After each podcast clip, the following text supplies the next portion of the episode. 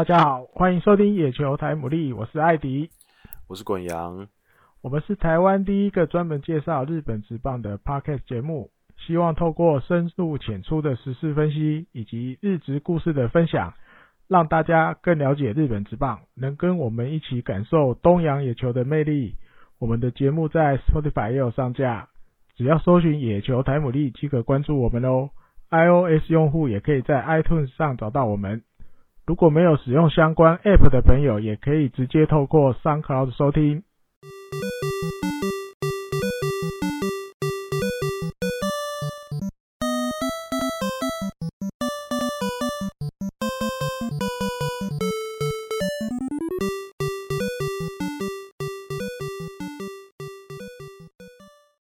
今天是野球台牡蛎的第二十集，二十啊，对，就是不知不觉的也录了二十集。虽然说，虽然说好像听起来好像还是有点少，不过反正就是我慢慢慢慢来，慢慢做，慢慢慢慢累积，慢慢累积。嗯，然后我是我在想说，嗯，可能最近是不是可以再开放一次给那个就是听众朋友问问题。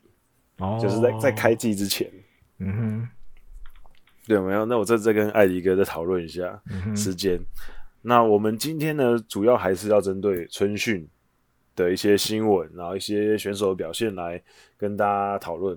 好，第一个主题就是呢，佐佐木朗希小弟弟的作文比赛已经 已经开始了，大概一个月如火如一个月左右，一个月左右了。对 对，那。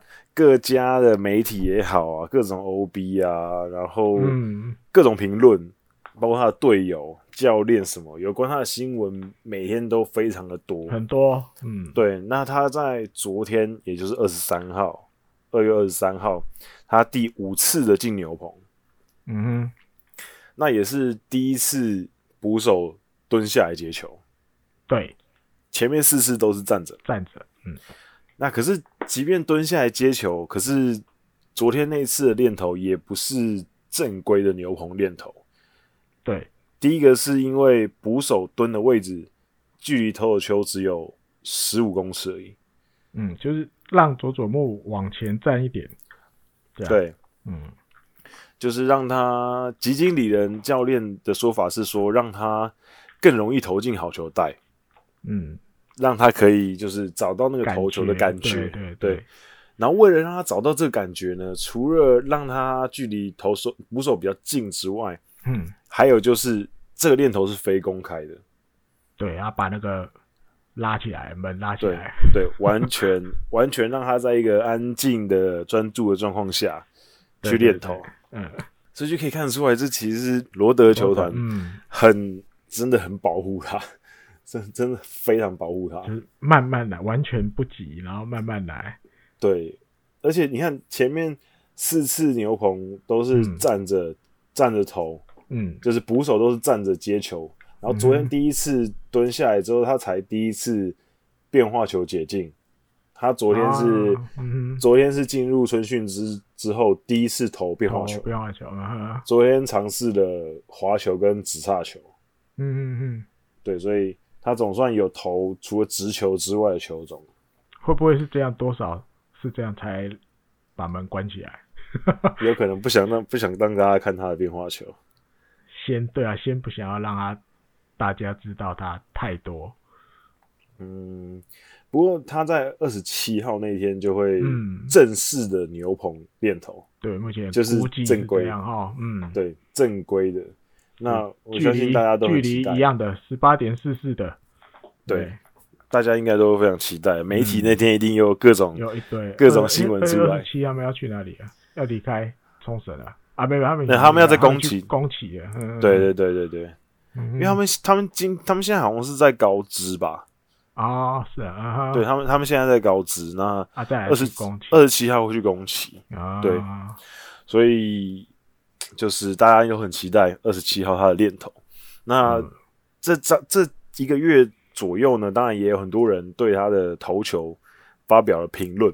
嗯、那大家最关注的，就是 被球迷没被球迷形容为小辣椒的那位老先生，就是张本勋。嗯哼，啊，张本勋很就是有点反差的，就是他对佐佐木朗希赞誉有加。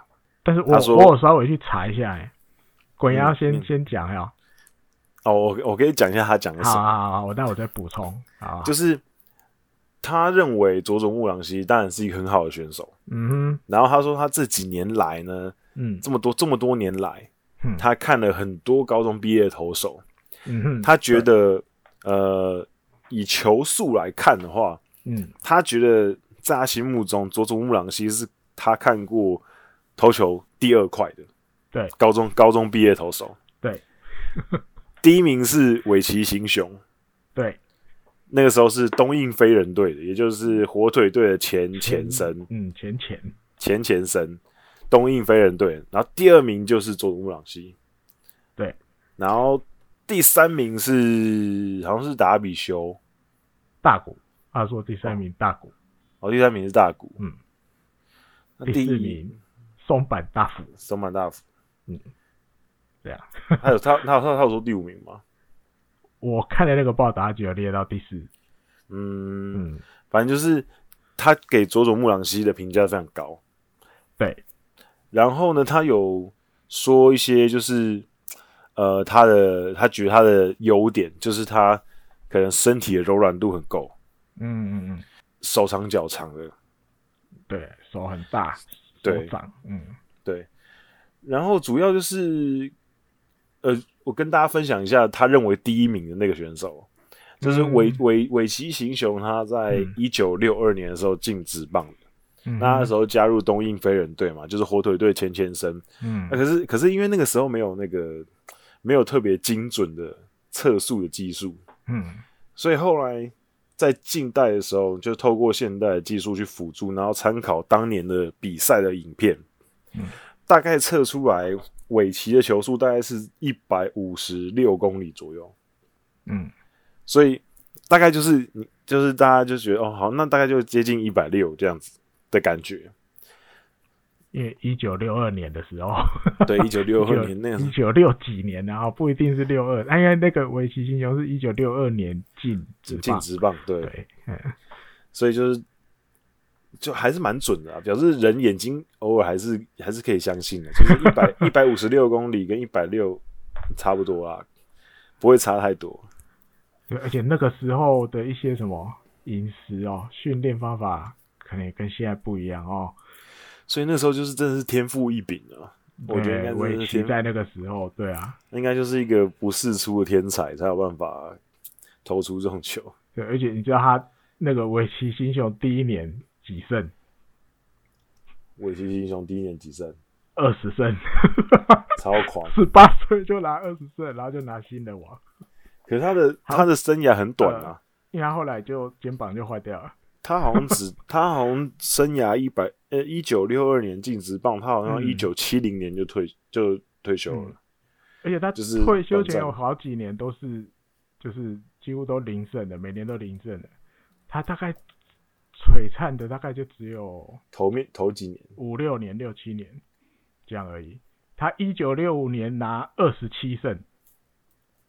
一九六六年拿二十四胜，可之后就开始就急速，因为后来肩膀就坏掉了，然后就掉下去了，呃，就没就就这样消失了。可是十八岁拿新的王，好像到现在还是唯一一个的样子。没有，因为他 没有，因为他他的他的生涯最璀璨的就是一九六二年到一九六六年，差不多，好，这样子四四四五年五年左右。对，因为他。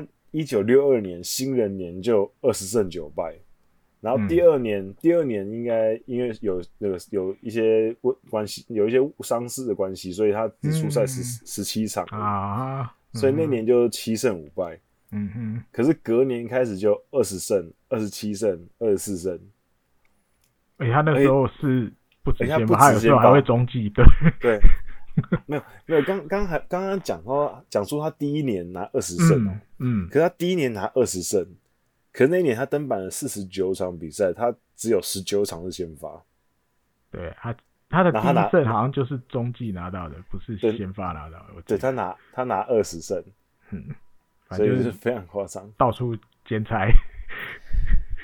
对，而且他他最夸张的那一年是一九六五年，他登板了六十一场比赛，其中三十七 三十七场是先发，uh -huh. 然后三十七场先发里面他完投二十六场，哎呦，就 对他那一年拿他那一年拿二十七胜，嗯、uh 然后他那一年投了快四百局，要求四百，他那一年投了三百七十八局，哇塞，这就很夸张。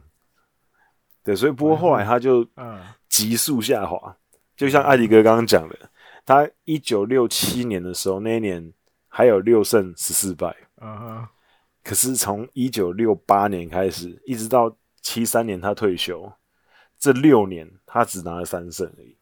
对，我印象里后面都几乎等于快没有这样。对，他就是蛮可惜的啦，就是那那个年代其实很多像他这种选手，就像我们上一集讲的嘛，根性。用根性在打棒球的，对对对，那那个年代，那个年代是确实是蛮多这样的选手，很多都这种的，哎呀，就是可能璀璨个四到五年，嗯，然后就生涯就结束了，嗯，就消失了。对，那所以所以你看，反观到现在，你看大家这么呵护佐佐木朗希。是一个很强烈的对比。嗯、如果佐佐木朗希活在那个年代的话，他应该今年就会先发 先发四十场，对，二十胜啊，目标二十胜，他应该就会直接先发四十场。那这个很夸张。那艾迪哥刚刚说想要你想要补充？张本勋的啊，嗯，因为滚阳讲的这个，他赞美佐佐木，对？给他一个赞。嗯嗯，是二月二十三号的节目，嗯，礼拜天吧，因为他那个节目都礼拜天一大早的嘛，嗯，对。可是一个礼拜前的二月十六号，他在节目里面其实他有讲过一些怪怪的话，怪怪的话，因为他就觉得你们干嘛去讲什么什么怪物，什么什么怪物，你知道吗？嗯，然后平成的怪物，令和的怪物，哎，尤其这个令和，嗯，因为他就。都还没有在直棒的球场上投任何一球，或者是任何一场比赛都还没有投，嗯，你们就已经要先把他封定和的怪物这样，嗯，他二月十六号的时候在节目里面其实是讲这样，因为这些 OB 春训对他们来说，另外一个很重要的事就是他们都会去现场现场取材，对，因为回来讲才有东西可以讲。会有东西你，你你没去，你也在那边讲，的时候其实会有时候会比较奇怪啊，因为大家知道，哎、欸，大家会觉得，哎、欸，那个脸怎么没有这次没出现在冲绳，或没出现在宫崎？照理讲都会去刷一下存在感啦。对对对，要、啊、不然就是节目也会想办法安排。那对啊，二月十八、十九的时候，其实张本勋有去，嗯，去冲绳，那当然安一定有安排罗德这一站吧？对，这一站一定要挺的，嗯、嘿、嗯，所以他就亲眼看到佐佐木。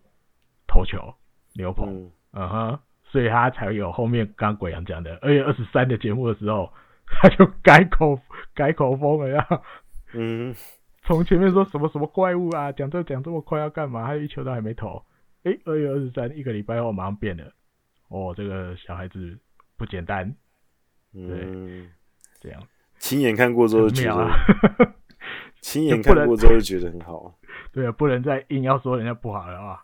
就确实就很好嘛，就没办法。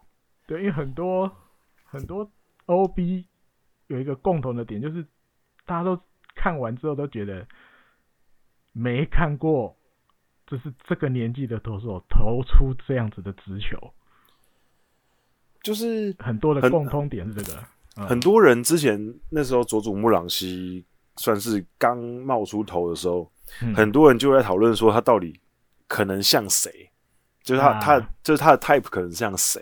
嗯嗯嗯。那这时候就冒出很多名字嘛，比如说大谷翔平是一定有的嘛。还有，然后比如说达比修有加大谷，对，或者是呃崎田和士，嗯之类，就是那种高比较高。呃、对你印你印象中那种高高瘦瘦长长的投手，嗯嗯嗯、球速比较快的，基本上都被拿出来讲过。对，那。可是大家大家后来讨论的结果，通常都是好像没有看过这种投手，没有啊、呃，就是硬要说像谁，好像也没有真的好像也有一点不像。对对，对，所以比如说他们说大谷，他们说好像有点像大谷，可是又没那么像，因为他们像的地方可能是因为他们两个都是属于那种比较柔软的，就是投球姿势比较柔软。嗯、可是你，可是你说要像大谷，两个投球姿势跟那个机制好像也不完全类似。嗯，对，所以。所以大家到后面的结果就是没有，就是他就是一个独一无二新的新的形态的投手。嗯，那最最近我就是有看到又有人在说他是就是合制的 Ryan 嘛？哦，Ryan，对啊，对啊，就是反正就是投投球姿势的关系。呃，脚抬比较高，对，脚抬比较高，对，那嗯。欸反正就是现在大家都把他取很多绰号了。那当然，我觉得这个就是一个日本媒体的一个特性。那他们很喜欢帮他们取一些绰号或者是什么什么东西的。嗯、那可是我觉得，就是到最后投出来之后，尘埃落定之后，大家就会就终于可以搞清楚他到底是怎么一回事。那现在他连一次正式的牛棚都还没有，所以就大家就可能作文比赛还要再持续一阵子，一定的继续下去。对，还要再继 还要继续一阵子，那一整年都会作文吧？我觉得没办法，因为他毕竟是一个就跟当年的大谷翔平一样嘛，啊，就是一个很特别的存在。嗯哼嗯哼，对，毕竟这种投手球速又快又年轻，毕竟、嗯、对大家就会很希望可以看到他到底是会是怎么一回事。嗯，那我们我们也都很期待他会是就是。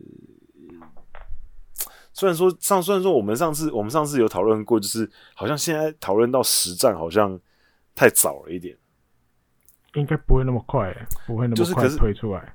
对，可是就是还是会很期有蛮有点期待，就是他如果在实战出来的话，到底会是怎么一回事？因为毕竟上一次看到他实战投球。就是高中的时候，去年夏天的时候了。对，高中的时候，嗯，那个时候地区大会的时候，地方大会的时候，嗯，对，所以就是已经很久没有看他在场上跟打者对决的感觉。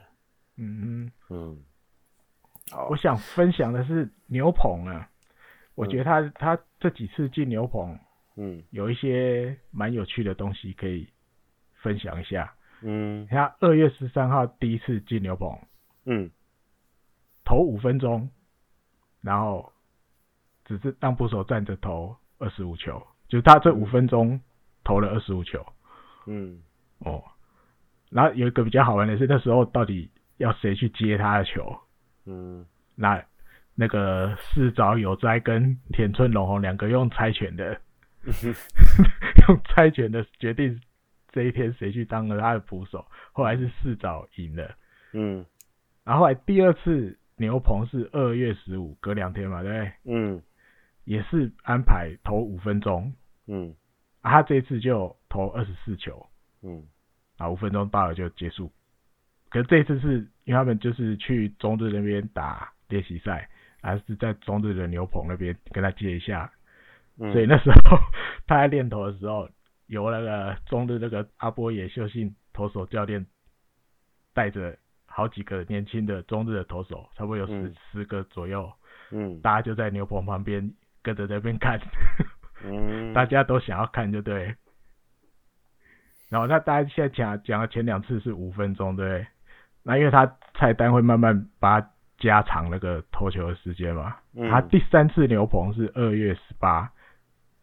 安排要投八分钟，嗯，啊，后来稍微改了一下，因为这他们日本记者我觉得很厉害，就是他们会去算这些东西，你知道，他们也跑久了，他们知道球速或者是投几分钟，因为牛棚他也都会挂一个时钟在那边嘛，对，他们后来发现，哎呦，这个有点不一样，因为一般比如安排八分钟，那就是这个投手就是这样一直投，一直投，一直投，投八分钟啊，到了，嗯。对啊，捕手会跟他讲，哎，你投了几球？因为捕手他有的那个口袋，对，口袋都有那个计数器嘛。嗯。佐佐木不一样，他先投四分钟，嗯，然后休息一分钟，喝水啊，擦擦汗啊，喘一下，休一分钟之后再投四分钟。嗯嗯，等一下九分钟。对，可是实际上投球还是跟原定的八分钟一样，没有、嗯、没有多投，呵，只是他中间多了一个休一分钟，所以后来基金经理人就被问了，被记者访问了，嗯、为什么？哎，对对对，为什么会这样？因为很少，几乎很少投手牛棚练投是这样的。嗯、他说：“对，本来我们也是想就一口气给他八分钟，就让他投八分钟。可后来他基金人自己想想说，给他八分钟这样子投完，如果有点让他太累，有没有？就是那种有疲劳感的话，嗯、好像也没什么意义。嗯，嗯所以他临时跟佐佐木讲，稍微改一下，先四分钟，休一分钟，再四分钟，保护到这种程度。嘿，他说。”投完如果觉得太累，好像也没有，因为意义不是，就是可能让他这几次进牛棚，真的只是要让他试手感，因为找那个感觉。对对对，嗯、不是要去盯说你可以投多少球，不是不是。那不如就好吧，那中间休息一下，喝口水吧，擦擦汗，喘口气。对，也不错。啊，二月二十第四次进牛棚，嗯，一样一模一样，用刚刚讲的这个方法，一样八分钟啊，嗯、可以一样是拆开的，中间休息一分钟。嗯，嗯哼。啊，第五次最新的这一次关门的就没有了，就没有了。对，就没有了。因为我看那个、就是、那个照片很好笑，每一家媒体都是从那个小缝那边拍一张照片。对啊，缝缝里面 这样照，嗯、很好笑、啊。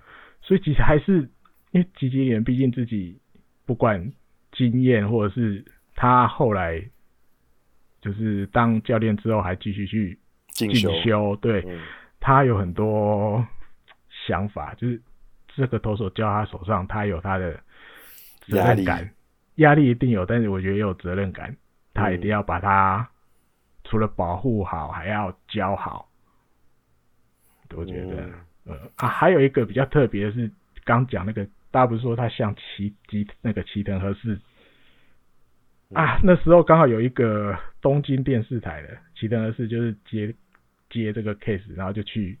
跟着中田青一起去访问他佐佐木，嗯嗯，然后因为话题一定会扯到球速啊，人家佐佐木总是就是快啊，嗯，对啊，高中就一六三啊，那中田青就问他说一百七十你觉得有没有可能球速一百七？因为现在最快是那个嘛，Chapman 一六九嘛，对不对？嗯，一百七有可能？你猜佐佐木怎么答？佐佐木怎么答？他说他觉得。如果自己就是从现在开始好好练习的话，就是必然可以达到的事。必然可以达到。对，他日文用日文汉字是他念必然。嗯，他觉得可以，很有自信是，是。对，他提的是就有哇，原来现在这个时代已经是投出一百七，只要好好练习就可以达到的时代。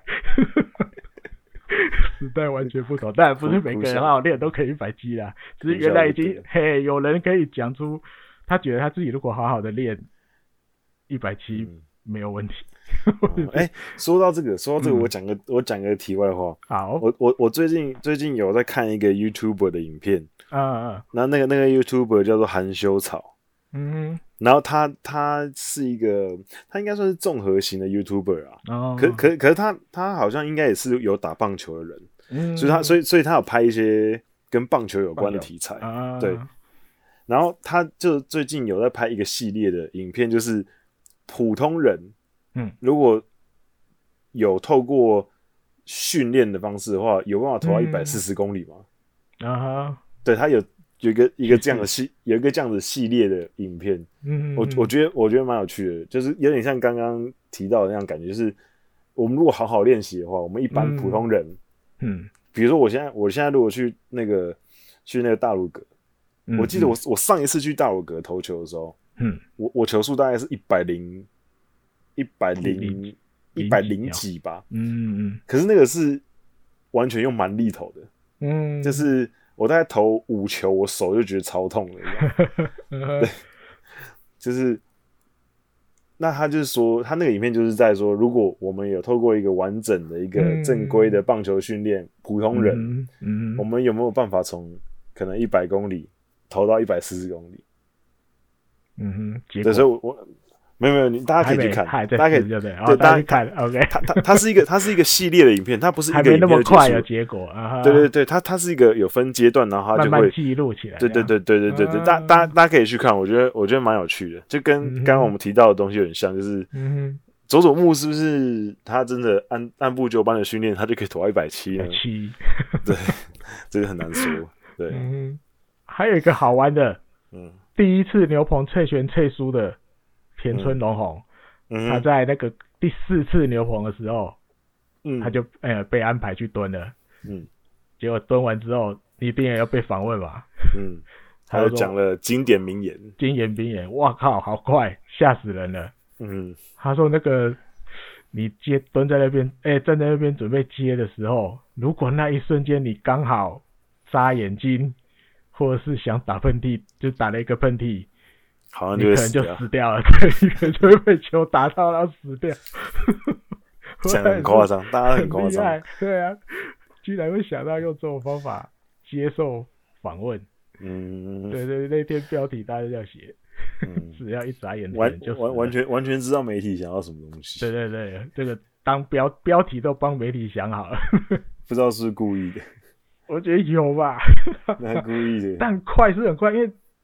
罗德球团，因为他这几年来，他们也蛮用心经营那个 YouTube 的嘛，嗯，YouTube 频道啦，嗯，你像他们，我记得一开始整个红起来是他们去把那个选秀会当天最后一次开会，对对对，最后一次，哎，选秀下去会场之前好像也有录，还有那个选秀当中留在对，对留在那个房间里面没有进去会场的那些。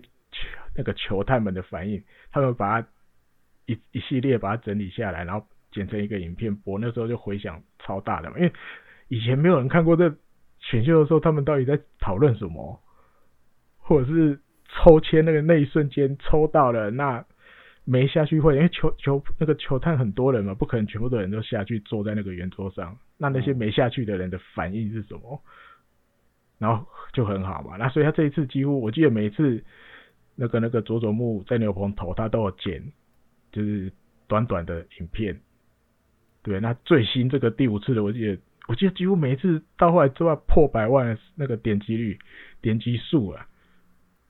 其实大家都蛮想要看，尤其他后来有那个镜头放在，就像捕手视角的哦，嗯，那个感觉就咻棒就来了。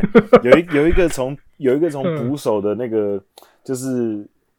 斜后方拍的那个镜头。啊，对对对，那个对那个很很猛，那个就很很有那个实在实体的感觉，你就好像真的自己蹲在那里，就知道哇，那个球这样来，也是真的很快，真的，我们这种素人好不好？讲这一般人素人如果去接，我觉得真的有危险，真的有可能像田村龙宏讲的，你要是刚好眨眼睛或怎么样，可能就接不到。那个、那个、那个、那个真的不是开玩笑的，哦、正常、哦、正常的人应该没办法。对，对啊，嗯，对，对，总结好不好？对，总结。现在当然，我觉得他都还很瘦了，大家还蛮多球评这样讲的，就是他现在身体就还是一个高中生的身体，尤其下盘啊什么的。嗯，对，比如说，嗯，全藤博就讲啊，给他两三年吧，对。两三年好好锻炼起来，对，哇，这不得了，非常期待啊！就这样，真的像他自己讲的，如果好好训练，两三年后，真的会很恐怖哦。骗一百七这样，真的会出现吗？这样，真的是一个会成为一个日本指标性的投手。对啊，你看这几接下来这几年罗德都不怕没有新闻啊，媒体一定都。一直去他们那里了，哎，以前他们就就是那个都会讲嘛，没有人要来采访，很少，不多，不会了，不会了，每天都去，哎，媒体都很多人都会去，对呀、啊，好，好，接下来要讲的就是台湾球迷会很关注的，的哦、对，嗯、台湾选手们春训的表现，表现，嗯哼，对，那先讲王博荣，嗯，因为热身赛开打了嘛，啊、哦。对，那大家应该有看到，呃，王柏融最近表现其实还不错。对，而且而且啊，他最最让我先讲好了，我是讲完之后，艾迪哥补充。好，他最让他最让人家觉得呃耳目一新的，他今年的打击状况，我觉得是他比较呃，去年很多时候你看他的比赛的时候，你会觉得他好像在等什么的感觉，嗯，就是你有时候搞不清楚他到底在等什么，他很常他很常会等到一两颗球之后。然后，而导致自己球数落后之后，他好像才在尝试攻击，嗯嗯嗯嗯嗯，而而比较少主动去攻击，嗯。可是，可是今年春训从红白战热身那个自办热身赛到现在官办热身赛，你可以看到，就是他，即便他可能会被三振，挥棒落空三振，嗯，嗯，可是至少他，呃，蛮愿意去尝试挥棒这件事情，嗯、对，嗯。我相信很多球迷、很多听众朋友，或是有有自己有在打球的朋友，可能都有听过，或是呃感受过这种感觉，就是挥棒落空的三振，比看着剑桃三振来的有价值很多。嗯嗯嗯，就是因为你挥棒之后，你就会知道哦，这一球我他这样投进来，然后我这样子挥，然后我的棒子跟球的相对位置是怎么样子。嗯嗯嗯，那。你也知道哦，这这个球，这个投手是拿这颗球这样对付我，在这个球数底下，嗯，那你下次同样的状况，你可能就有机会把同样的球打成安打嘛。嗯，对，所以我觉得，嗯、呃，至少今年现在看起来他，他比如说现在七个打数三支安打，三支安打都二连安打，然后另外四个打数全部都是挥棒落空三振，嗯。所以我觉得这个，我觉得是一个很好的一个状况啊。目前看起来，嗯、对，我我我觉得对。那艾迪哥，你讲一下。嗯，我的看法大概跟鬼阳不会差太多。嗯嗯，就是我印象里今年以来被三振的，如果哎、欸，就是没有挥棒被拉掉的，嗯、应该只有藤浪那一球。嗯，一五号称一五七那一球，你说内角的，对，但是我觉得在那个那一球进来，他自己判断这里就一定坏球的，嗯，但是他其实他他还是有那个原本有想要挥棒的感觉，只是急刹住不挥，可是哇，居然主审拉掉了，嗯，对，那在那之后，我印象里就算被三振，几乎都是就是挥棒落空被三振，嗯、尤其。热身赛开打之后，好吧，因为资料也比较好查，有时候练习赛的资料要回头查，也没那么好查。那对，那光讲好热身赛之后这三二月二十二、二月二十三、二月二十四这三天，呃，像国阳这样讲了七七支三，对，啊，另外四次都是挥棒落空的。我觉得还有另外一个点是，因为像小绿人，像国阳去都有访问到嘛，对不对？嗯。还有我台湾媒体也有访问到啊，王柏融自己也有讲，嗯，就是小绿人到大就是鼓励他，你就是就是去挥，不要怕失败，对，嗯，那我觉得这个里面有一些含义是，你不要怕失败，当然就是指被三振或打不好，嗯，那你多去挥，你不要只有看的话，你就可以去多去判断说。像国阳刚讲的，几号几坏的时候，我们两好一坏或两好三坏，两好两坏，对方都会用，大部分都会用什么球对付我？嗯嗯，对。那当然，现在热身赛有时候会遇到中央联盟的球队，那接下来球季不见得会常常遇到吧，因为毕竟不同联盟。嗯。可是我觉得会让他开始有一些呃记忆，或者是因为这些也也都会被记录下来，那到时候看资料的时候。嗯因为他那时候都去出棒了，他印象一定会比只看的话，只看着背山镇来的深。嗯，那经验经验累积，我觉得就像上一集，就是有点像野村克也的那个，他他说的嘛，你就是要开始去学，去解读人家的配球，嗯，对方投捕的配球。我记得像之前应该是练习赛有一球。他就是量好了啊，对广岛的练习赛，他量好球，那广岛的新洋投吧，我觉得那个 Scott 我记得是，嗯，他就用了一个像那个单指曲球的那种，变化幅度比较大，嗯、球速比较慢的，嗯、对。但是那一球王博龙就，我觉得他就是判断到了，嗯，他就抓到扫，飘界外，他也差不多飞到全垒打墙那边了吧，嗯。但后来我记得后来好像也是被三振，因为在啊那球啊，对他打出去，他回来的时候他那个肢体语言就是有一点，因为那天天气很好嘛，太阳很大，有一点被那个太阳光。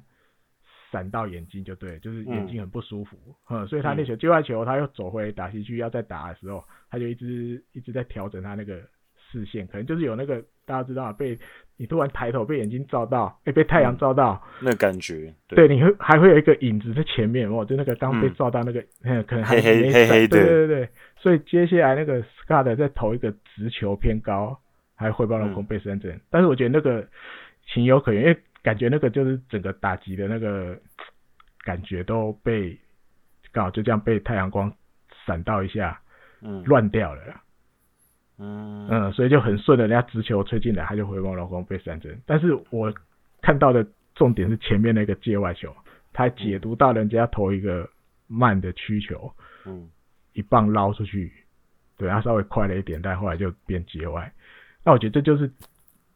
如果这样的状况持续下去，这就是他的一个进步啊。他去年感觉就比较少这一种了，就是去年就就感觉怕怕的，然后对对对对对，也好像你你觉得他好像有在选球，是确确实是有在选球了，可是他好像呃没有这么敢去攻击他喜欢的球，嗯，他还是会有点怕怕的。嗯，然后刚刚艾迪哥讲到，呃，观察这个球的东西，我突然想到一个比较像题外话的东西，可是我觉得也也有点类似，就是那时候呃，野村克也他那时候呃还在世的时候，他在节目上面有提过，他觉得他担任捕手的时候，他去看场上的状况，他有大概五个阶段，那我觉得这。我觉得这五个阶段除了捕手之外，我觉得打者跟投手也同样适用，不是只有投的捕手适用。他说，大概有他碰到每个状况的时候，他都会有五个阶段去做这个呃他的一些判断。嗯，第一个第一个是分析，嗯，他先分析我们现在知道有一个什么状况，就是比如说，比如说一个打者上来，可能一垒有人。然后这个打者是怎样怎样打者，我先分析，嗯、我分析现在这个状况是怎么样，然后再就是观察，嗯，分析完之后观察，观察，嗯、我可能观察垒上的跑者，啊、然后我我观察打者的状况，嗯、然后观察现在整个整个球场上的氛围这样子，观察完之后是洞察，哦，嗯，洞察就是比观察再更细一点，就是。我找出一个我觉得现在最关键的那个地方，嗯、就是比如说垒上跑者打者，然后我觉得，哎、欸，那个跑者是不是要跑，嗯，或者是什么之类的，就是他找一个更把从观察观察是一个大范围的观察，嗯嗯，洞察是一个你把它缩小，把它缩小范围，然后洞察完之后呢，就是判断，嗯。就是你好好，你 fo 你 focus 在一个地方之后，你接下来就是判断说，OK，好，那个可能那个跑那个跑者是这个达西的很关键的一个地方，啊、那那我去判断说他可能要干嘛，嗯，接下来这个 play 会发生什么事情，然后最后一阶段就是决断。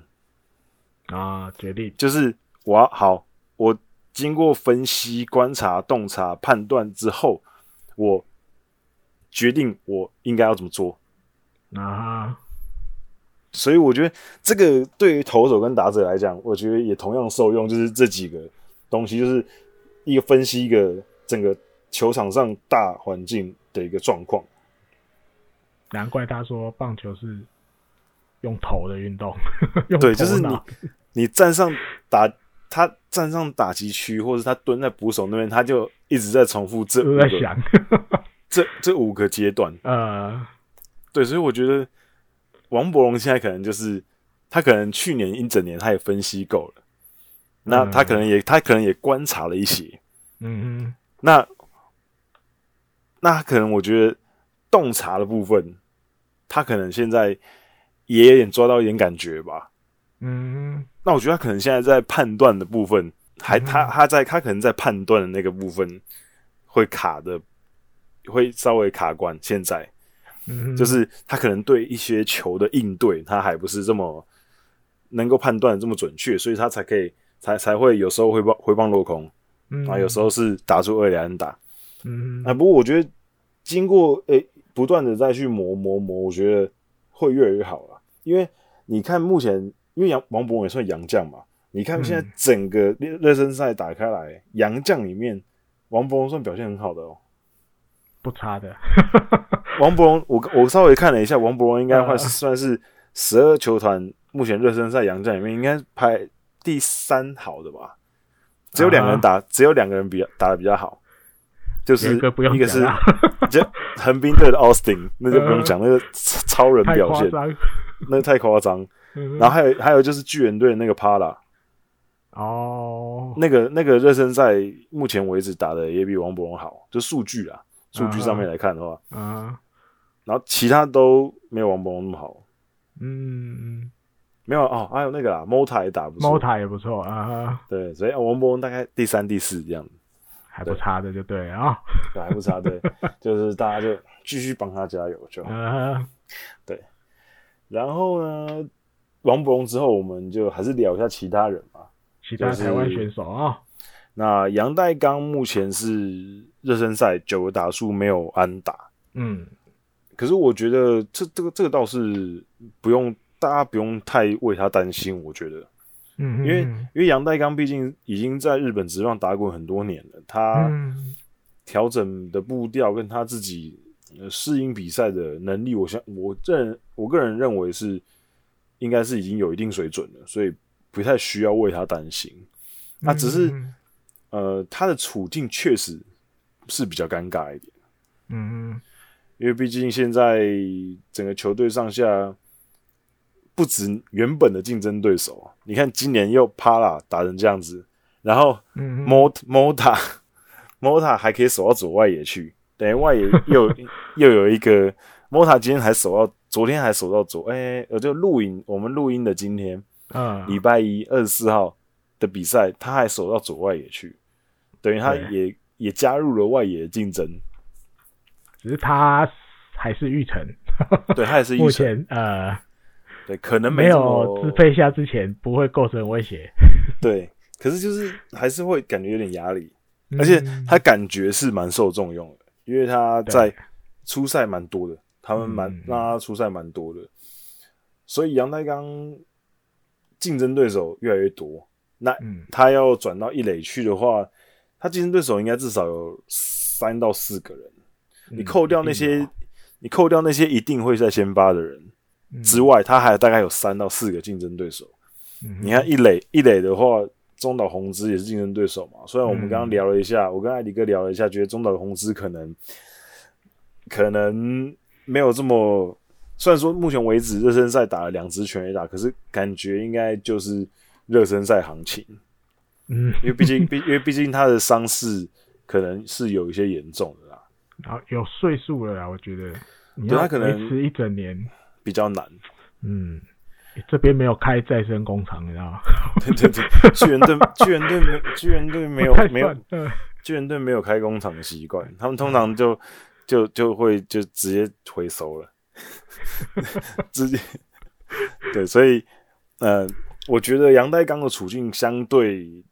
比较艰难一点，嗯嗯嗯。可是我觉得以他的经验来讲，那他必须要试图的找出一些突破的地方。嗯，对。那我觉得就只能静观其变了，因为毕竟巨人队本来就是一个非常竞争的一个团队。对啊，嗯。你你看，除了他之外，在这边竞争挣扎的人其实也很多啊。因为你你不你不说他的主要竞争对手龟井，还有比如说像石川圣武啊，对啊，对，其实还更多在那边，对，也是在竞争，对，所以我觉得，呃，最后结果会怎么样？大家比较大家不知道。可是，嗯，呃，我个人觉得再怎么样都还会是巨人队一个蛮重要的人物啊。他他即便是去年他担任代打或者代手带走，其实表现机会也是蛮多的啊。嗯，那只是角色不同嘛。那就看他如果能够适应的话，专司一个代打，也不失是一个很好的表现的位置。嗯嗯嗯，对啊，只要能够取得教练的信任，对、嗯、我是这样觉得。对，嗯对，艾迪哥有没有？我觉得像之前的节目也有，我记得都有讲过吧。因为，因为当然大家还是会想要去抢先发的位置。嗯，那但就那个那个位置不多嘛，那么多人要竞争，那一定会有抢得到的，抢不到的。那抢不到，当然会有一点。就是挑战失败，可能有一点点失落。但是我觉得，因为毕竟在中央联盟，他是投手自己要打击的，然后比赛后半段一定会有一些调度什么什么的，这个时候就会需要比较多的野手。嗯、那你像阳岱钢，那去年只有外野可以，那如果今年开始他多了一个一垒可以去，如果是在比赛后半段去让袁成德让调度来调度去，相对的。出场机会或许也会比对比去年更多，虽然不是先发。对，那另外就是，但一定选手每个人的那个高低潮一定会有的。嗯，对。那如果就算好热身赛打完，开幕战开始，一开始不是在先发九个人里面，但不代表你一整年就都不会啊。对啊，那你觉得就是你就是只有不断的把自己准备好，机会来了。把握住，伺机而动，就这样哈。嗯，你不至于掉到一军的登录名单之外了，我觉得应该就还是会在一军啊。对，对，只是有没有先发的问题。嗯嗯，这样。对，好了，就只能就加油，嗯、只能帮他加油了。对，然后再来就是宋家豪跟陈冠宇这两个中继投手。中继投手，那宋家豪到目前为止官办热身赛还没有出赛啊。嗯，那陈冠宇其实我是觉得，我刚节目开始之前，我跟艾迪哥在讨论，陈冠宇其实应该蛮稳定的，就是因为比如说像 Jackson 跟那个哈曼哈曼，其实都年纪比较大一点。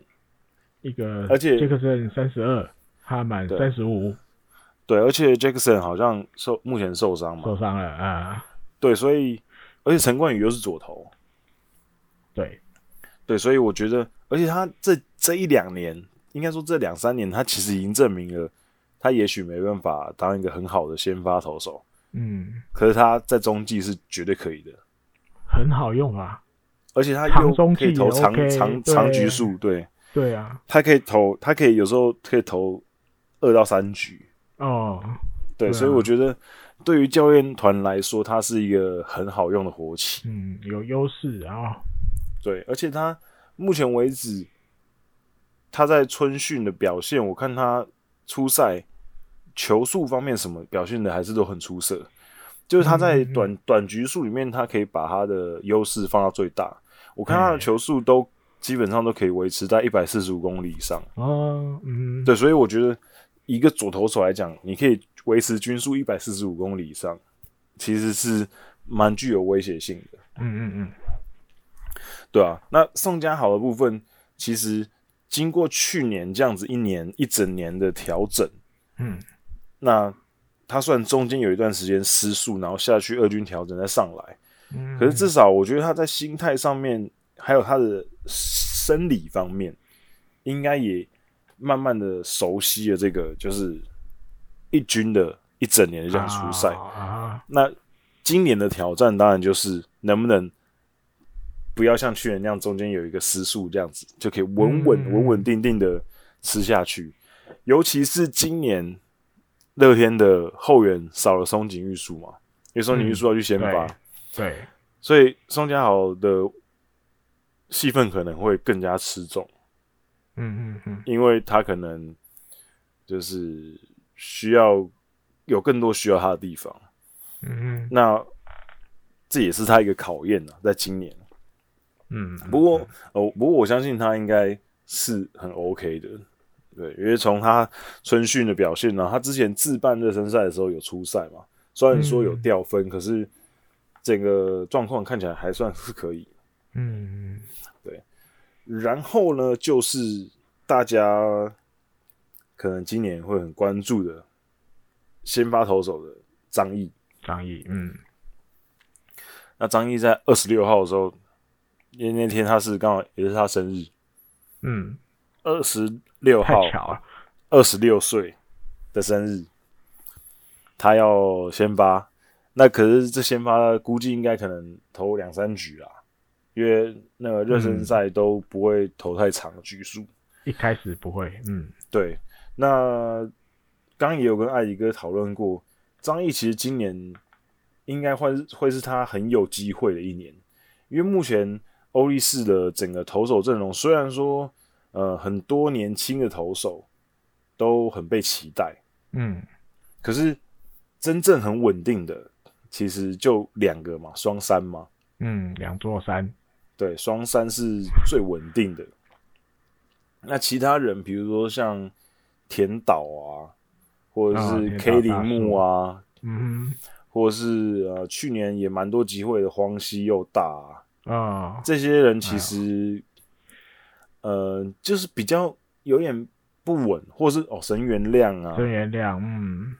哦，神原义啊，神原义啊，神原义，神原义不是神原亮，神原亮是之前的，八很久了。对对，神原义，对神原义，神原义都是呃年轻，然后有不错潜力，可是好像有点不稳，对，就的一个确定性稍微多一点。对，那我我个人我个人是觉得应该这刚念那几个名字里面，除了双山之外，我觉得可能荒西会是第三个。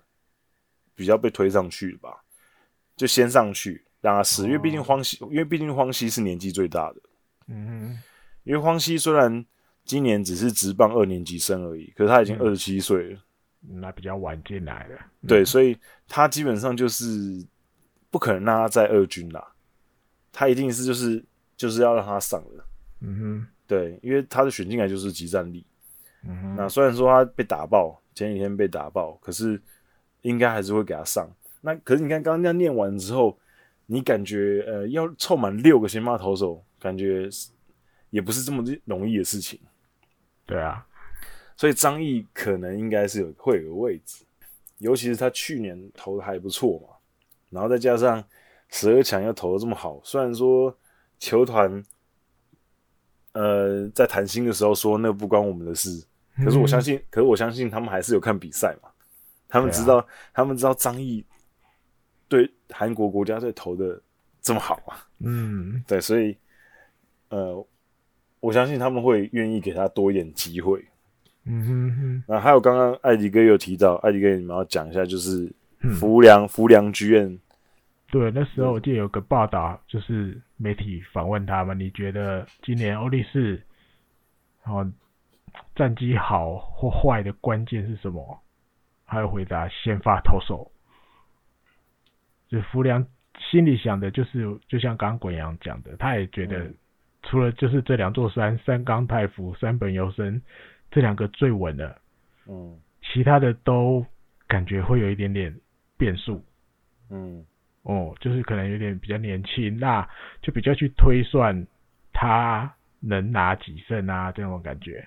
因为其实他们球团在规划新的一年的这个，他们都会大概去抓，大概去抓，哎，这样的这样子，我们大概今年可以拿到什么成绩？心里大家都会去，都会去做一些这种推算。那福良也比较诚实啊，他就说，其他这些年轻的选手就很难讲，不知道他们会好还是哇又遇到状况，嗯，挑不起来。那挑不起来，其实就会出现一个先发投手群不。够的窘境，嗯，对，你六个真的就有点凑不齐，嗯，哦，所以大家我觉得张毅应该只要自己好好准备，对，那机会我觉得很多，我觉得应该很多机会会会球队会需要他。嗯。嗯，应该我我个人是很希望他今年可以就是投出一个非常漂亮的一年，然后嗯，球季末的时候好好的坐下来跟球队谈薪水，谈薪，对，然后加一个好的薪水，嗯，就不用像今年这样子有点不开心这样子，可是又不好讲什么。啊、uh，因为因为球队讲的也是事实，嗯哼，对，那个不算在这边的，对不对？对对对希望他可以加油。好，那当然除了他们几个之外呢，嗯，当然还有其他的台湾选手嘛，比如说吴念婷啊，嗯，吕吕燕青啊，啊，王彦辰啊，啊，那可是相对来讲，他们在二军离一军是稍微还是比较远一点，那。嗯王彦辰跟吕燕青可能就是都还是会在主要在二军为主。嗯、那吴念婷的话，说真的，他，嗯，我是觉得他有点生不逢时啊，因为他他原本那一年打的还不错，对，结果隔一年来个原田壮亮，啊，然后然后过了几年之后。又持续来了好几个二游可以用的还不错的选手，嗯嗯嗯，所以，嗯，他变得就是有点像工具人。我觉得他目前如果他要找到一个出路的话，当然首先他的打击，嗯，因为呃西武队 西武队的打击你不能太烂嘛，啊，你你你如果打击要要弱的话，那你的手背就是要是金子玉师等级的，嗯嗯嗯，可是你可是你仔细想一想，金子玉师其实。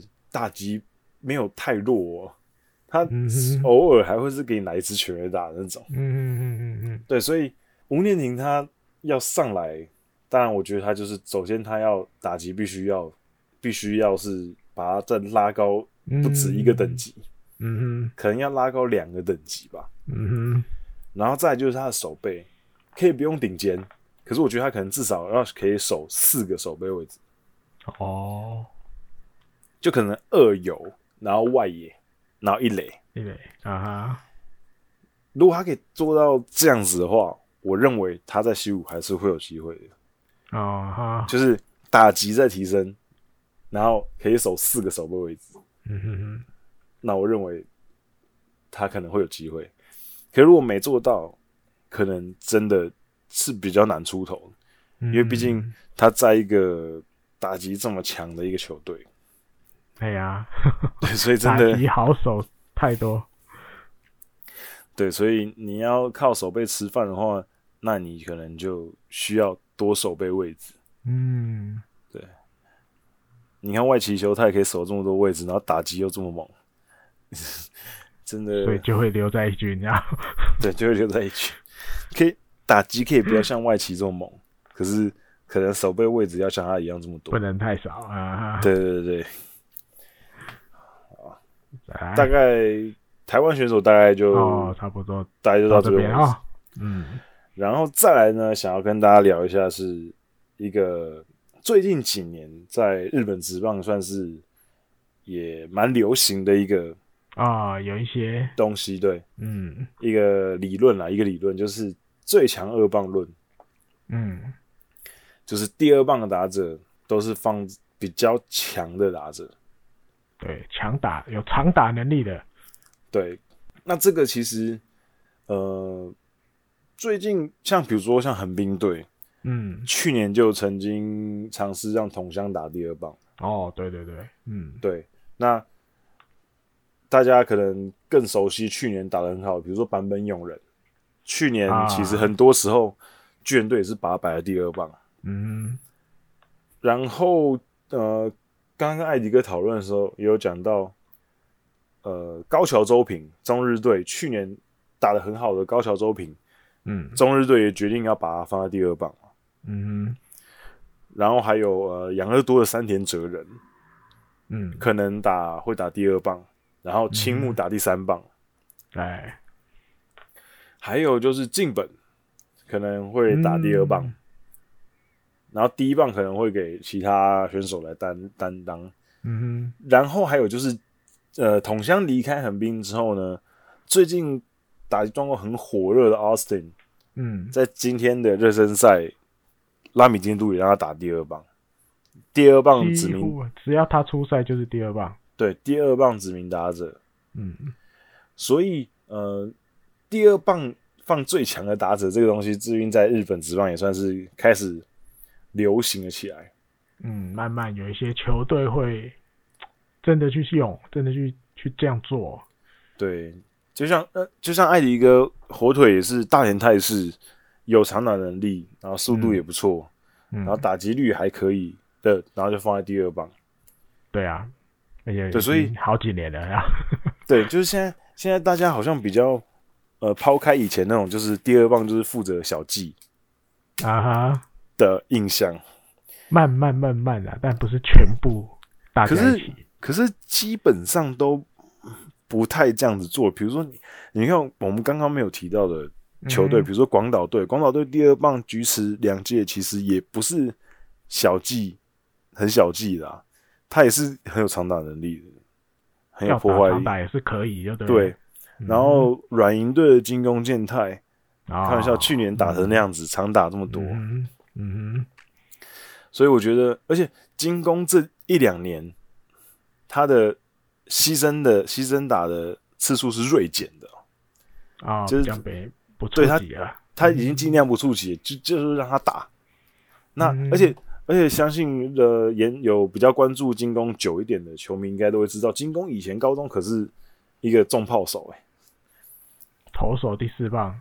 对他那他那时候高中打了五六五十几支全垒打啊，对，所以是蛮不错的，对哦，所以他是有长打能力。嗯哼，而且他自己也有说过，他觉得他可以可能一年打二十支全垒打。我我相信他是可以，我相信他是可以。嗯哼，所以现在就是整个日本职棒的氛围，我们前面几集也都提到很多类似的东西嘛，比如说投手也好，呃，打者的训练也好，其实真的越来越多新的东西。不管是不是美国职棒那边进来参考的也好，还有他们自己，他们自己去反思他们当自己的棒球的体制也好，嗯哼，我觉得就是整个都有在都有在动的感觉，我觉得蛮好的，就是会有一些新鲜的东西，嗯哼，不会感觉这么自私。啊，这这个其实从这几年的比赛。都可以看得出来，因为像这几年的比赛啊，如果大家有持续关注日本职棒，可能十年以上的球迷朋友吧，嗯，你就会觉得这两三年的比赛跟我们以前看的日本职棒是比赛的状况其实很不一样，不一样，嗯，就是呃球队的攻击也好，还有投球的调度也好，整个感觉比赛的节奏也非常不一样。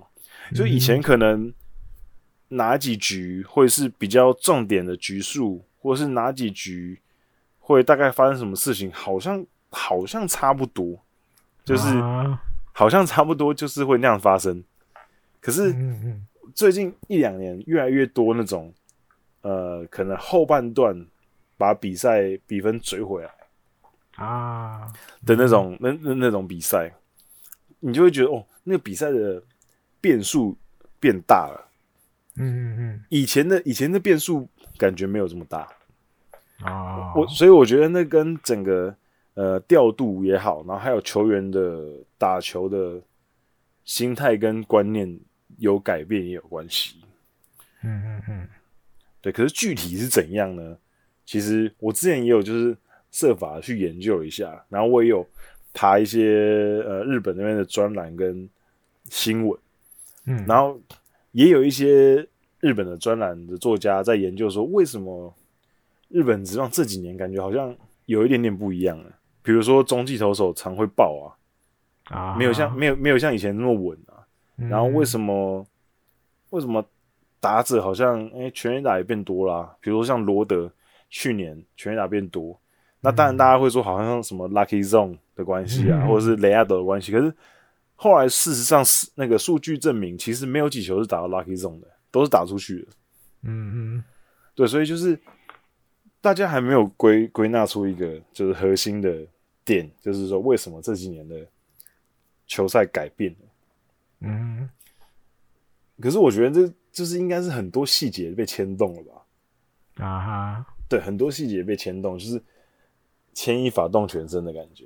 嗯嗯嗯，对，所以这几年的日本职棒真的是一个很、很、很不、很不一样的样貌，跟我那时候刚开始看日本职棒的时候差很多啊哈。对啊，所以我觉得这个二棒强打者这个理论是不是一个呃正解，或者是一个呃完全 OK 的理论？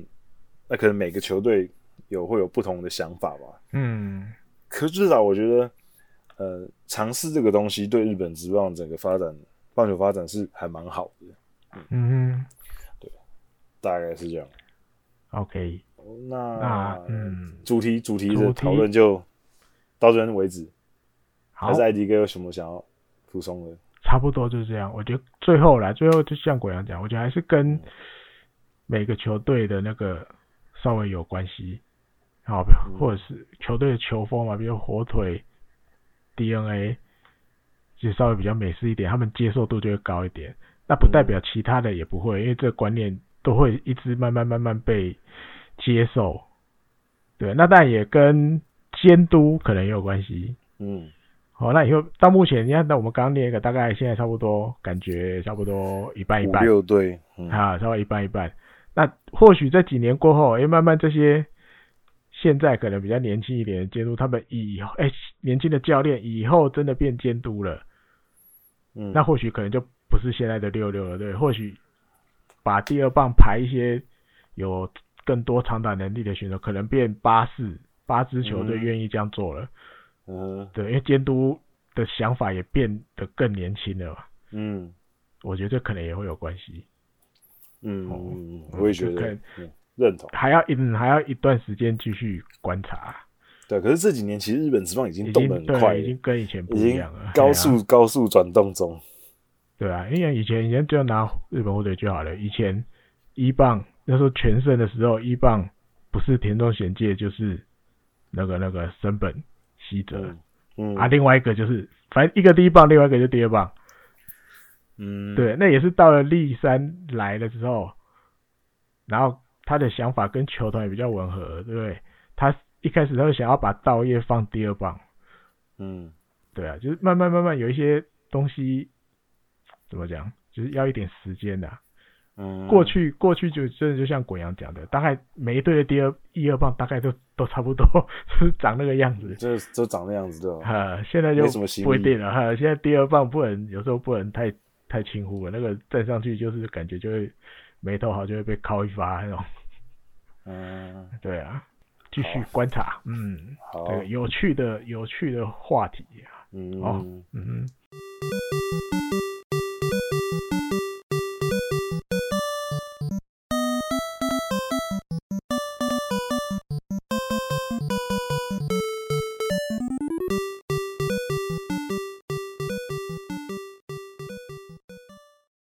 天这一集的滚羊的野球冷知识，继、嗯、续跟大家讲一下春训的东西，还是跟春训有关的呀、呃？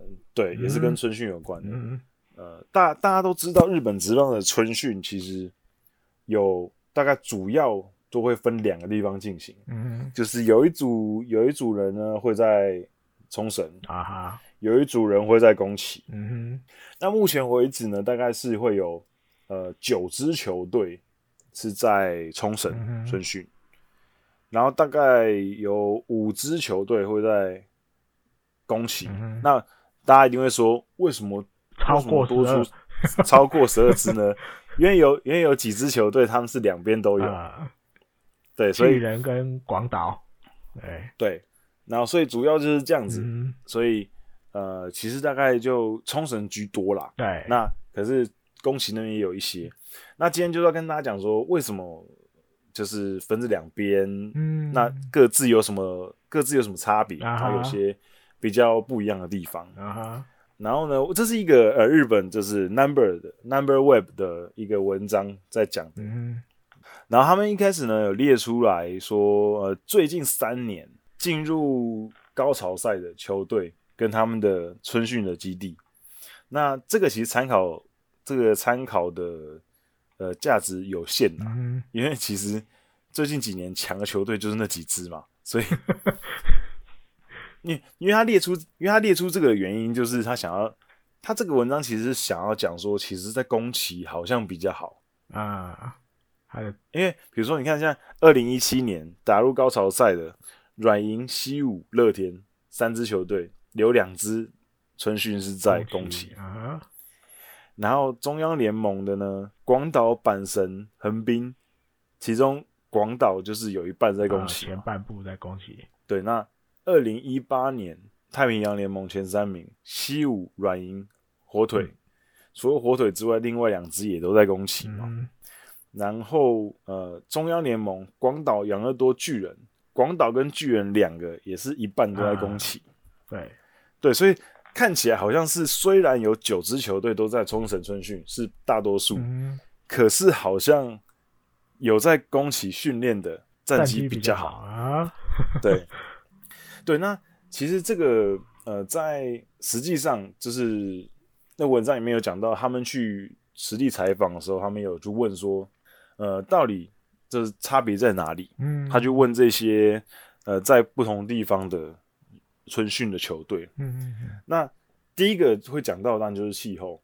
啊，气候，嗯，对，就是两个地方的气候还是有差，因为当初会选在呃冲绳春训，主要原因因为冲绳的天气是比日本本岛好的，嗯，然后在二月那个时候，因为对，因为二月的时候基本上还算是冬天的尾巴，嗯，还准备要进入春天，所以呃。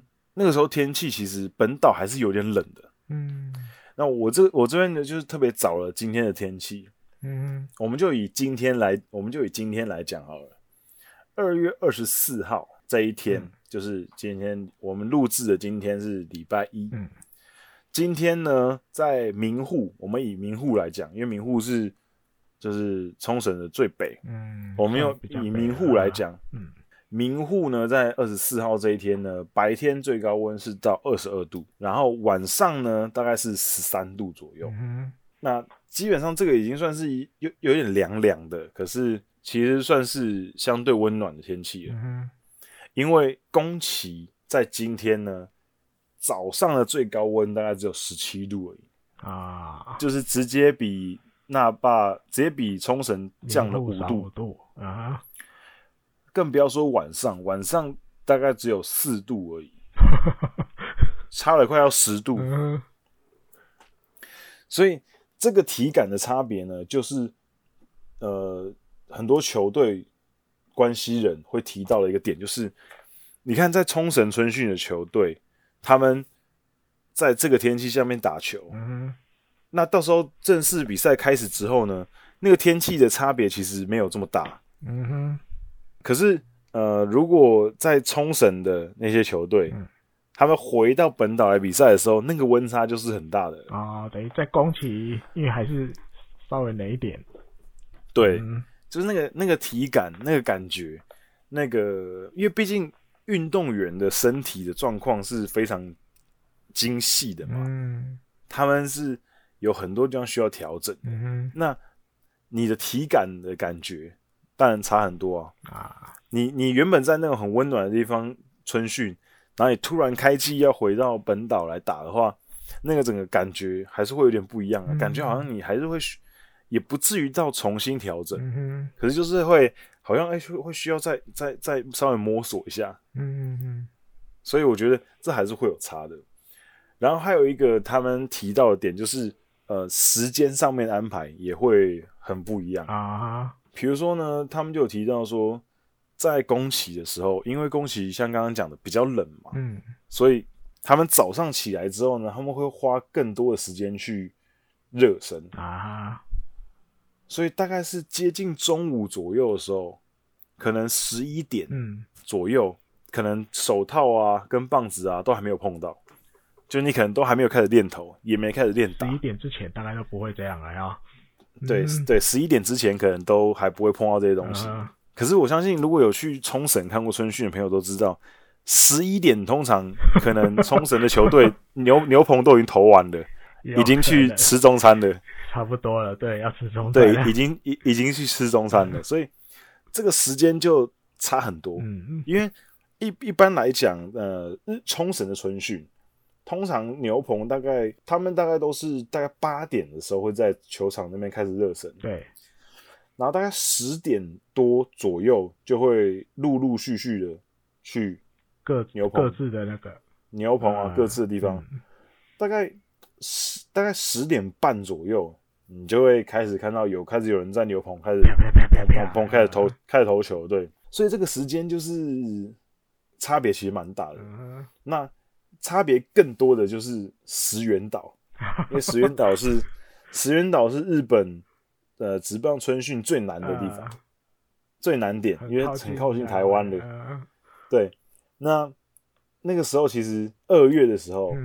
已经会需要开冷气了，有时候要热的时候有，对，已经会需要开冷气了。然后你可以看到石原岛在石原岛春训的罗德队呢，他们的选手可能很多十点左右就已经开始投球，嗯，然后然后中午的时候就开始啊流汗啊太阳，嗯，然后球迷们也是短袖短裤也都穿出来，嗯，就是。那个感觉跟宫宫崎是完全不一样的，完全不能，对不对？对，完全是不一样的状况。Uh. 对，所以这个就是很很很有趣的地方，就是在宫崎那边春训，然后好像你进入比赛正规赛之后，好像呃比较需要是比较少去那些你再需要重新适应温度这个、嗯、比较容易一点，哦。对，比较容易进入状况。嗯、那冲绳的好像感觉就是你还需要再重新适应一次那个天气，气、呃、候不一样，可能体感啊什么的，热身的时间哦。对，所以那个作者就会说，会不会是因为这样子，所以呃，宫崎的球队在最近几年好像战绩比较好。嗯，那。可是我个人是觉得这个可能直接的关系可能没这么大，嗯，因为毕竟广岛跟西武跟软银就这几年就是很强嘛，这几年啊，那但那你要说跟宫崎有关系，我是觉得巧合，稍微稍微巧合，对对，稍微巧合，对，稍微巧合，所以毕竟对像。我那天也跟艾迪哥在聊，广岛之前很烂的时候，也是在宫崎啊。对啊，对，对啊，所以也 也很难说。感觉就比较没有那么直接的关系呀。对，就可可可能是有一些影响啦，可能有一点点影响。他、嗯、就是球员的状况，可是不会影响到一整体来讲。对对对对，整体来讲是应该是没有这么巨大的影响啊。或者是比如是没有，比如如果这个作者之后再写一篇好了。他再稍微去收集一下资料，好，每一队开打的第一个月好了，战绩如何？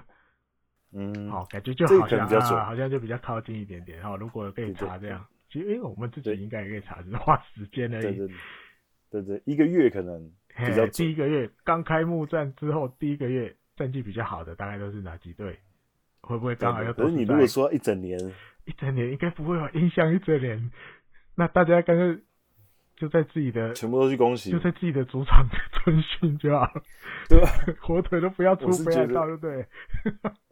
火腿就是北海道春训就对了呀，然后在雪上跑，对，提提前会提早提早。练的啊，对啊，提早适应温度啊，都不要出门。如果真的要这样讲，嗯，对，好玩的啦，这这是有趣的，嗯，对，有趣有趣。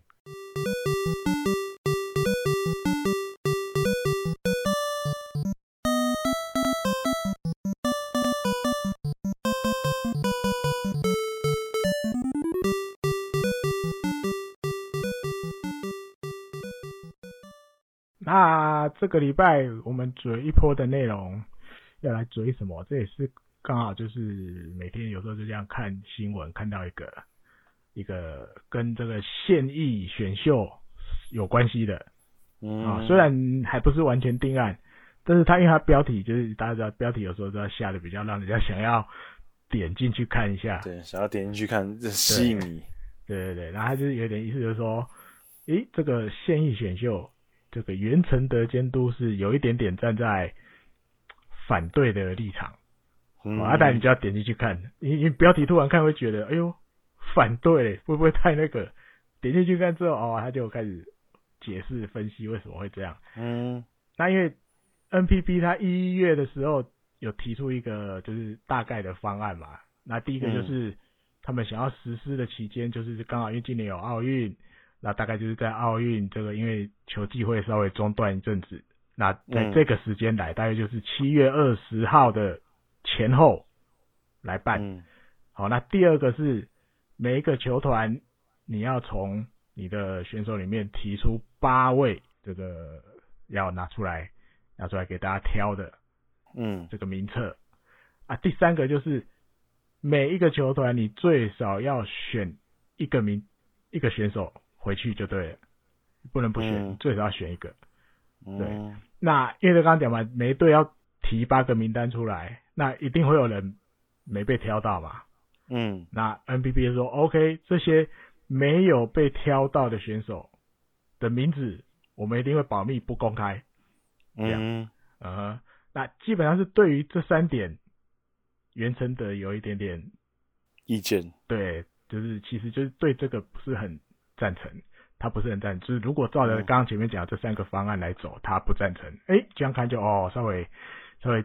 大概理解为什么不赞成，嗯，好，那有一些解释，他当然不是袁承德亲口说的，就是就是记者去采访一些就是球团的相关人员，他们大概去揣测，哦，袁承德大概心里是怎么想的，嗯，好，第一个就是这个我们刚刚讲这个期间嘛，七月二十，大家都知道球季当中嘛，那有时候会牵扯到这个暗号，你知道吗？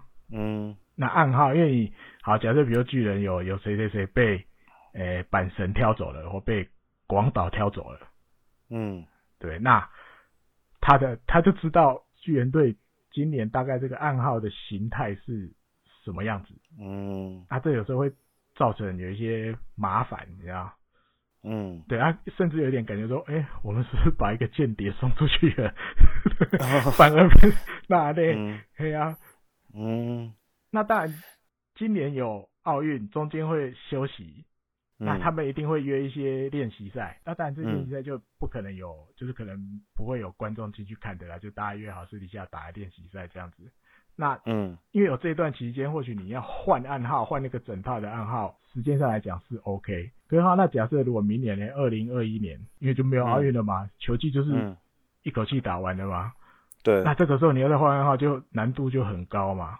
所以第一个是对这个实施的期间，他不是很赞成，就有点尴尬。对，因为就是如果不要是球季中，或许比较好。比如你，比如像美国嘛，对，因为大家知道这一套就是想要参考那个规则五啊，规则五对，对啊。嗯、那那人家美国都是十二月才实施啊。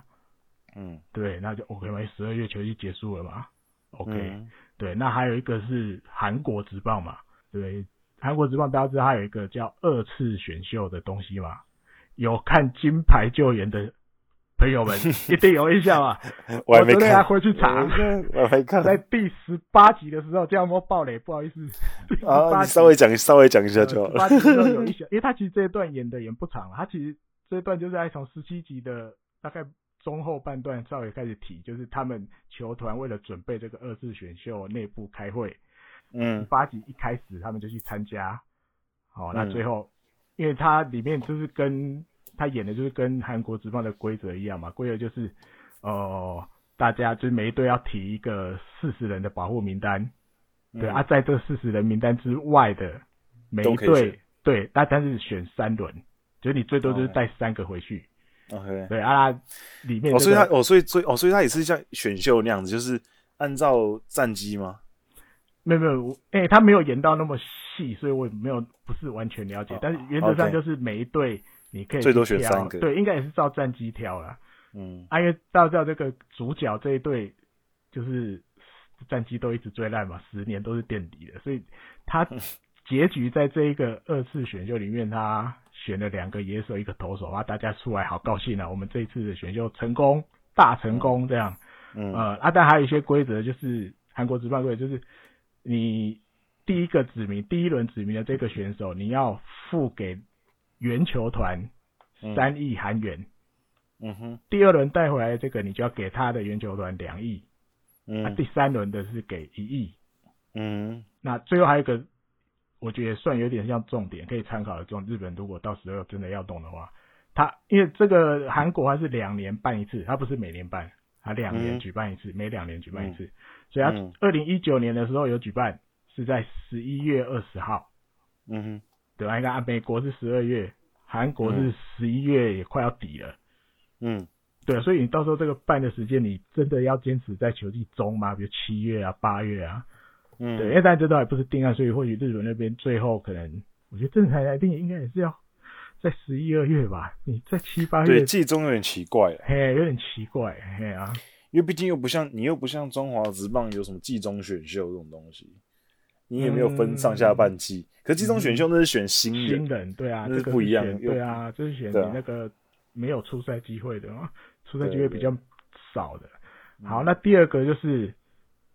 这个每个球队每个球团要提出八个人，就这一点嘛。对，你像我们刚刚念，因为美国的大家都知道，美国就是你打职业之后四年，对？如果你是你是未满十九岁的，就五年。那没有入四十人名单的、嗯、所有选手都自动是别的球团可以选的吧？嗯，对。那韩国基本上也就是他就是你圈了四十个人。四十个人之外的其他球队也都可以挑，嗯，对啊。那如果日本是弄这个，我选我选八个人出来给你们选，嗯，那那不等于你就只把你不要的丢出来而已啊，嗯，你真的不会不会让那些有实力、缺少出场机会的人得到这个好处啊。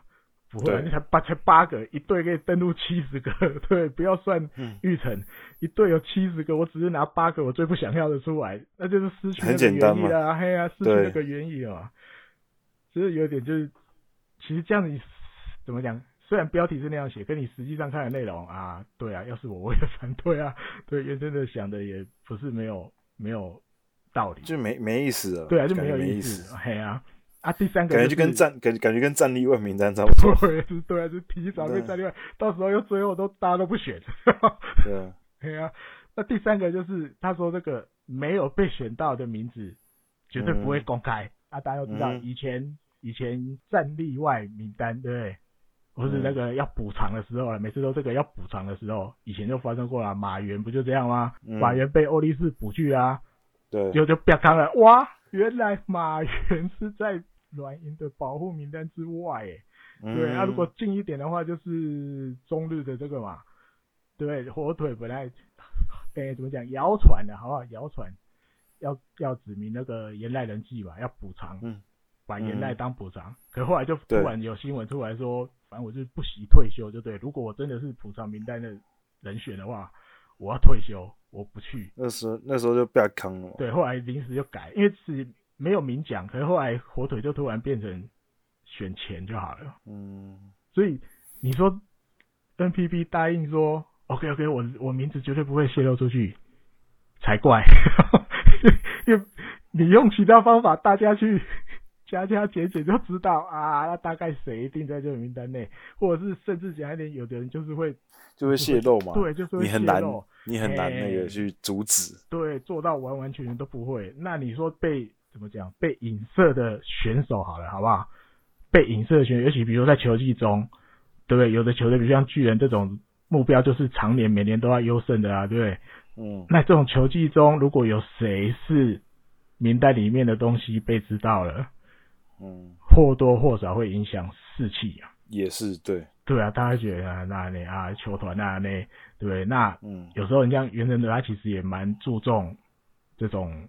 带兵的时候要要这个整体的士气要融为一体嘛，嗯，对，那你说如果为了这种这种这种季中选秀的东西，这种弄得变怎么讲？不，虽然不争气，嘿啊，那大家都散掉了，反而不好嘛。那不如，嗯、比如是不是就是你像美国、像韩国都是十一月、十二月才来办？其实其实本来就是季末会，就是会比较休赛季会比较好一点，对，对对对对，就是。这一篇文章主要在讲的，那你真的去、嗯、去看了之后，你就觉得其实他他讲的其实有道理的、啊。那当然接下来就是还要开会讨论，因为毕竟都还没定案，好，还没定案。现在、嗯、现在连日本日本职棒能不能好好的开打 都有问题啊。对啊，今今天今天看他们那个那个伦敦市的市长啊，都还在。都还在说那个，哎，东京如果没办法办奥运的话，我们伦敦已经准备好可以接手二零二零奥运了。好狠，就是气的不得了呀。对啊，就说就说你们这样子讲好像有点不厚道。被吃豆腐吃很大，啊，被 被吃豆腐，对啊，对啊，对啊，总之就是啊，我啊希望可以一切都可以恢复正常。呃、对对对。原意不是坏事，然后办这个原意不是出发点不是坏，只是时间点或是详细怎么办的规则怎么挑，这个真的要从长计议一下。嗯，没错，呃，不能随便像这样原来这样定一定的这样哦。没错，没错。好，那今天的节目就到这里告一段落了。好，那今天是第二十集，希望可以。大家可以继续支持我们，然后我们可以继续录，最后后面继续录下去，三十集、四十集、五十集、一百集、一百集、两百集。最近我们的那个有节目《h i d o 大联盟》在庆祝三周年的那个纪念，三周年，对，很厉害，厉害，很厉害，他们真的坚持很久了。然后希望我们可以就是追随他们的脚步，嗯，我们继续继续加油。可是感觉好像。好不容易要迎来我们野球台母翼的第一个日职球季，就好像有点不顺啊，有点危险，是 有点不顺啊，对，对，有点不顺。希望可以就是希望这一这一最近的事情可以快点顺利开打呀，快点，嗯，就是落幕吧，因为搞得全世界人心惶惶的。对啊，哈，对，所以就是。已经很多职业联赛受到影响了，像今天就看到意大利甲级联赛足球已经很多比赛都停止了嘛。嗯，然后呃，日本的足球 J League 虽然现在照样踢，可是他已经禁止球那个加油的，就是应援团带大声公，也不能唱歌。以往大家会手肩肩就是肩搭着肩，然后唱歌，现在也不准。就你只能进，你只能进来看球，嗯，可是你不准做这些事情，那就少了很多乐趣，啊、所以，嗯，那希望可以赶快，这一切可以赶快落幕了，对，对啊，OK，那大家就下礼拜再见了，好，拜拜。拜拜。